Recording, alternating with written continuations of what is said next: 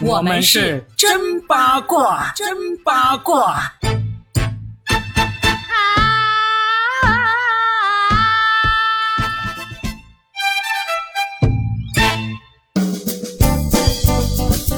欢迎来收听新的一期真八卦，我是算一卦搞笑大叔 Robin。大家好，我是八一八佳倩。哇，今天要扒的真的是跟情感有关系，跟婚姻有关系，跟爱有关系了。佳倩，你想扒的是不是你最想去上的一档综艺？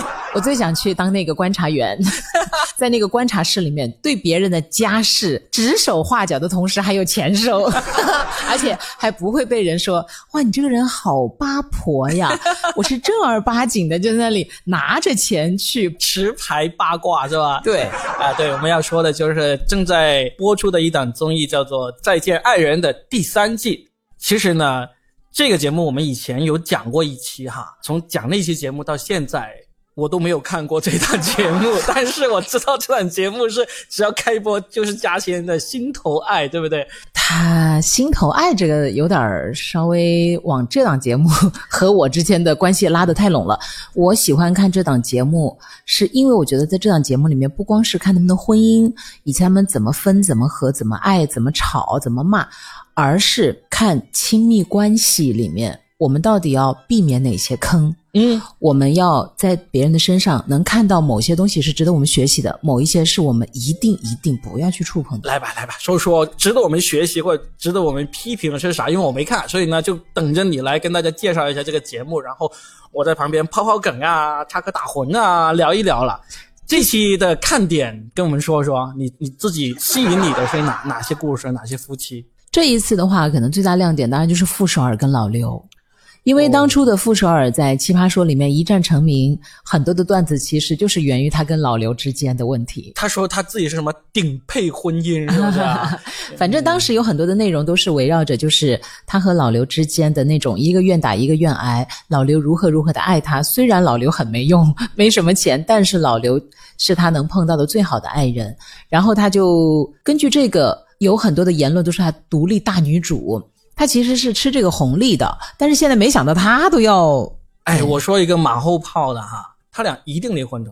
那你这次觉得他们会不会离？肯定离，百分之百离婚的，是吗？因为为什么呢？他俩在那个婚姻里面是不是说这种经济上的这个不平等了？其实现在就是女方赚钱，男方赚钱，另外一方是在家里带孩子啊、做家务啊，这些其实都很正常。嗯，就是这个世界上是有存在很多这样的婚姻的，但是傅首尔跟她老公那种相处模式，他们两个人那种相处模式，我认为是一定离婚的。首先，傅首尔她自己很不尊重这段婚姻，就比如说她老是说自己是这个婚姻里面的甲方啊，她老公呢其实也不是仅仅只甘于当这个家庭主妇的这种角色的，他也中间努力过，想要做些小生意啊，想要搞点经济来源，那只不过最终都没有做出来。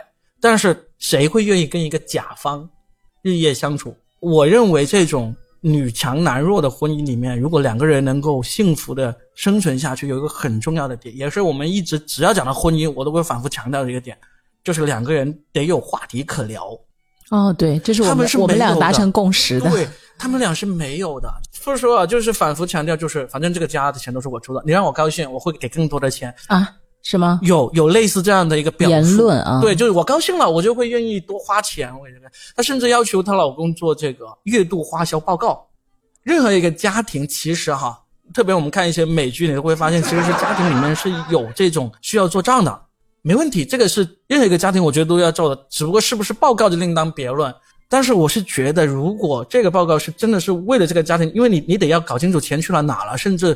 这个家庭的这个报账啊、报税啊，这些都要考虑的。就是我我我们国家当然报税没有那么那么那么像美国那样子，但是实际上是大家都要知道的。我明白你所说的意思，就是如果说不是傅首尔这个家庭，嗯，其他的很多家庭，不管男强女弱还是女强男弱，其实有这个做账或者记账，它也是应该的。应该的，对，就是这样。看到我们这个家到底每个月最大花销的是什么，哪些该省。哪些可以花的更多一点点，就为了这个目的。但是你觉得傅首尔就是太强势了？因为这种应该呢，其实就应该平常到就是说，哦，我们家庭，我们每天，我们家每天都要吃饭一样，就是不值得你拿出来说，哎，为了我告诉你啊，我是我们家的甲方啊，我是老板了，我是老板，你你得上我。这样子其实是不值得拿出来说明你们俩的关系。只要你把这个拿出来说，其实说明你们的关系已经很失衡了。，因为这种就是太傲慢了。对，并且会让对方真的陷入到一个窘境。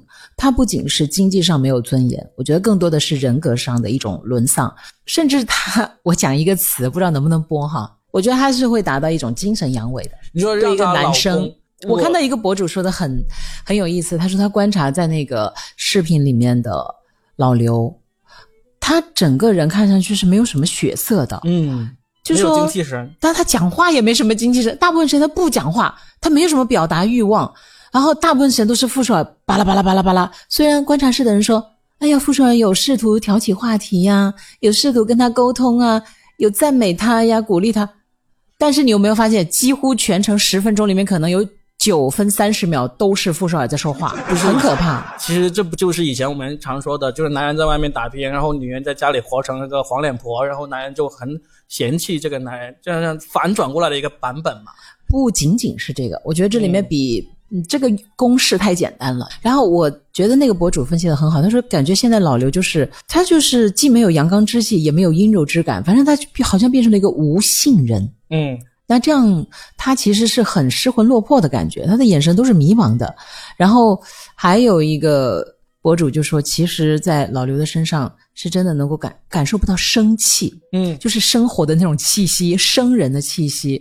还有一个博主说，老刘真的很爱傅首尔，爱到愿意把自己献祭出来，就是没有任何一个人，特别是男人，愿意把自己的无能、软弱和这种呃不堪全部摆在台面上，让所有的人来鞭策，不管是鞭尸还是鞭策，还是鼓励，还是评价，是嘲讽。真的很难堪的一件事情，但他都这个时候愿意给傅首尔再奉献一波热潮，就是一波热搜。哎，这个观点我觉得也是有他的小小道理吧。我觉得这个观点他并不是爱，它就是一种经济行为，就是上这个节目会让他们的那个经济会有就更多的改善，啊、就是有收能入。分到他们真的是没有爱啊，完全没有爱。这个婚姻真的是无解的。为什么我会说出无解呢？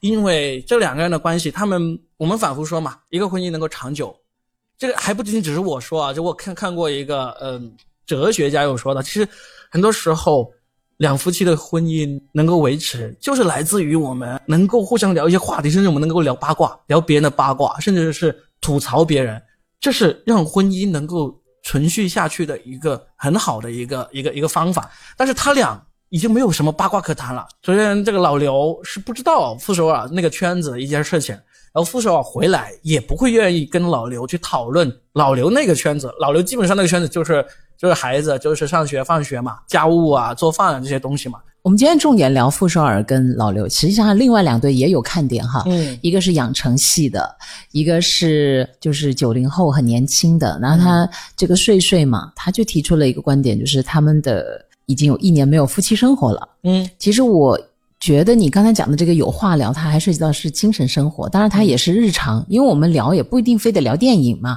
我们也可以聊，哎呀，今天的菜怎么样？菜市场那个谁家的猪肉卖的比较便宜，这也叫做有话聊，对不对？嗯不是说非得要聊那个爱因斯坦、奥本海默，嗯，这个就是两个人性格是不是匹配的、对位的哈，还有能不能够接纳和包容对方。你看他讲的那个点就很对，这在很多综艺里面几乎是没有提出来过。一年都没有夫妻生活，这个跟老刘肯定就没有啊，应该很多年了吧？肯定就没有啊。老刘当初节目里不是披露了他吗？他最早的时候，他是一个长发飘飘的人，黄磊那个发型，嗯。早些年嗯。文艺哦，唱歌唱的好听的，他一定是一个也有自己的精神世界的这么一个男人，不像现在，就整个人看上去真的就是看不到一点点那个男人的样子，其实男人的样子要焕发很容易，嗯，你让他看到一个他喜欢妙龄的。呃妙龄的，他喜欢的，跟他有话聊的一个一个异性，他马上转眼就焕发了，啊所以我才会这么 若比好有经验呐、到了八十岁的时候，本来已经卧床不起了，这个时候我也颤巍巍拿着一个美女的比基尼照片，罗比扶扶扶我起来，啊我还可以。对呀、男人真的是这样子。其实我不是说在谴责傅首尔，而是他俩这种模式真的是无解的。因为首先老刘他已经没有办法为这个傅首尔提供这种情绪价值了，你想一想，傅首尔是这个经济来源，然后呢，老刘在家里操持家务，但是你回到家也一样是需要这个情绪价值的嘛，要不然我在家里招一个能干的管家不就好了嘛，对不对？那老刘他其实也不愿意把自己当成一个能干的管家。但是你又提供不了这些相关的，或者说他不愿意提供，也有可能是他提供了，傅首尔不喜欢，所以呢，他俩是完全是生活在同一屋檐下的两个世界的人。嗯，那很多婚姻应该都是这样吧？对呀、这个 这个不对呀、所以这些婚姻很多时候续存是因为它有经济原因，不得不维持。你像傅首尔跟老刘这个，他们其实要分开的话，对双方都有好处的，嗯，对不对？老刘他能够分到一定的财产，他可以去追寻他的生活。那傅首尔他可能跟老刘分开之后，他能够找到一个真正欣赏他、能够给他提供情绪价值的一我觉得有个伴侣。点难呢。那那就那就不用提供啊，那自己一个人活也可以活得很开心嘛，对不对？嗯一样会有小鲜肉排着队给你提供情绪价值啊，不一定短暂的也可以。对啊，，不一定需要这个婚姻，需要这个长久的关系嘛。嗯，所以我说他们这个婚姻无解，换另一种说法就是他们可以一别两宽，各自欢喜了。对，各自欢喜。嗯这是我作为算一卦，我算下来，那你算到节目结束，他们俩肯定是离婚。离婚的可能性是百分之百分之八十以上，我觉得。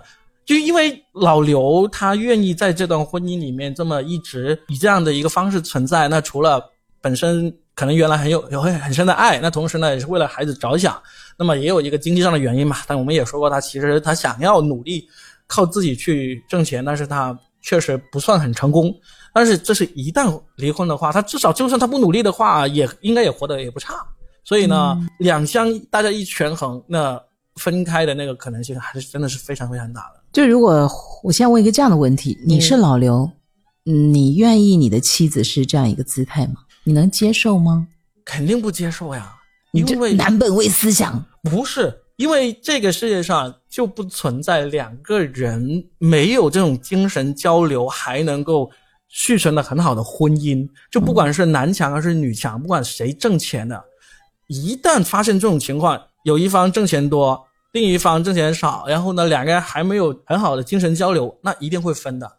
这世上存在那种一方挣钱很多，另外一方基本上不挣钱，但是两个人精神交流的很好，他们可以过一辈子，这种是很多存在的。马家辉就是这样说的。嗯，他说看上去好像是我挣钱，我夫人不工作，好像是我养他来的，不是。他说其实他在家里看很多书的，我回到家是他精神供养我。我其实一直觉得马家辉是一个很智慧的男人，他就是用这样一个方法在告诉大家，其实精神供养更重要，他说的这个很重要，供养啊，还不是很确切。这种供养呢，是一个单方关系，滋养。滋养和供养都有点是一个单方关系。嗯，其实真正是精神互润，也可双以这样向奔赴。对，双向奔赴。因为为什么呢？你比如说，你说马家辉这个例子，马家辉在外面挣钱，然后他可能就是讲这个话是为了要抬高他老婆了，也有这个原因在里面。但我相信他们的感情应该是不错的。我分析下来，其实是他们是双向给对方提供情绪价值、精神价值。就是马家辉在外面打拼挣钱回来，然后老婆就给他这种他所口中所谓的精神供养，但实际上他也在给他老婆这个精神供养。嗯，为什么？因为他老婆是看到自己有一个成功的丈夫，然后有一个美满幸福的家庭，这个精神的力量对他老婆也是非常重要的。相互的，对，相互的。相互的，真的不是供养的关系。对，他还揭示了一个，就是不管你是在家里还是在外面，其实你永远都要保持你自己的独立和清醒，和你跟这个世界的一个刚好的距离。因为在那个片子里面，我也不知道到底是不是剪辑的问题，还是说老刘真就这样，他每天好像是送孩子上学。接孩子放学，他就没什么事儿干，一个人落魄的坐在公园里吃那个面包，那个画面很多人看了说啊，他说如果我是他，家里有一个人挣钱，我会把自己的一天的生活安排的可好可好了。所以你看，当全职不管是爸爸还是全职妈妈，其实也有很多种活法，也不知道为什么老刘就没有活出他自己的姿态出来，其实也说明他很依赖于傅首尔，没有了傅首尔的这个陪伴之后，他其实是。自己的很多部分是丧失的，那我觉得也是给了我们所有人的一个提醒，就是不管你是挣钱多那个还是挣钱少那个，有些精神的愉悦其实是跟物质的关联不是非得紧密绑在一起。你出去跑个步，塞个耳机听播客，听我们的播客，你需要钱吗？不需要钱。然后你同时没有断了跟这个世界的联系，而且我们都说了，其实是八卦里看人生，娱乐里有真情。说真的，在娱乐新闻里面，我们没有办法把普通人的人生这么直白的。袒露的放在大众面前，让我们所有人去评价，对不对？我们连隔壁老王的事都不敢说，那我们就说说这些明星嘛。反正他们有一部分的钱确实是拿出来供大家就是讨论，而且甚至我们不讨论了，他都挣不到这个钱，没热度，是不是？我们看他们的人生。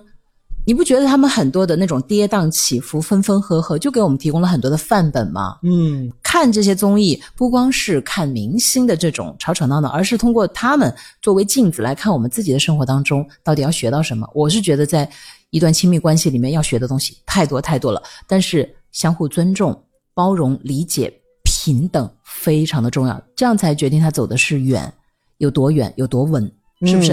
对的。好吧，我们这一期真八卦就聊一聊这个再见爱人。主要聊傅首尔老刘，下期聊别的。其实我对老刘还有很多别的看法，但是时间所限，我们今天就不继续聊了。当然大家觉得有兴趣的话，我们说不定下期可以继续聊啊。对啊，也欢迎你们留言哈。大家都谈过恋爱是不是？结果离没离？不过我不知道，但是真的都有各自的一些经验的。来，欢迎留言，拜拜。下期再聊，拜拜。